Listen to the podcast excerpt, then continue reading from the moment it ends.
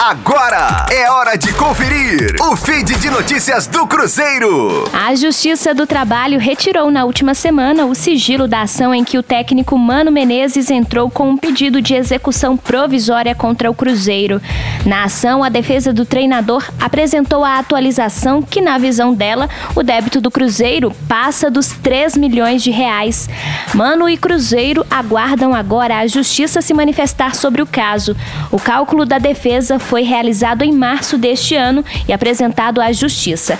O treinador já teve sentença favorável que foi mantida em segunda instância para o pagamento de R$ 2 milhões 843 mil 679 reais e 61 centavos, valor arbitrado para o cálculo de custas devido ao não cumprimento do termo de rescisão e outros valores atrasados.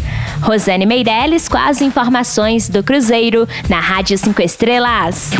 Fique aí! Daqui a pouco tem mais notícias do Cruzeiro. Aqui, Rádio 5 Estrelas.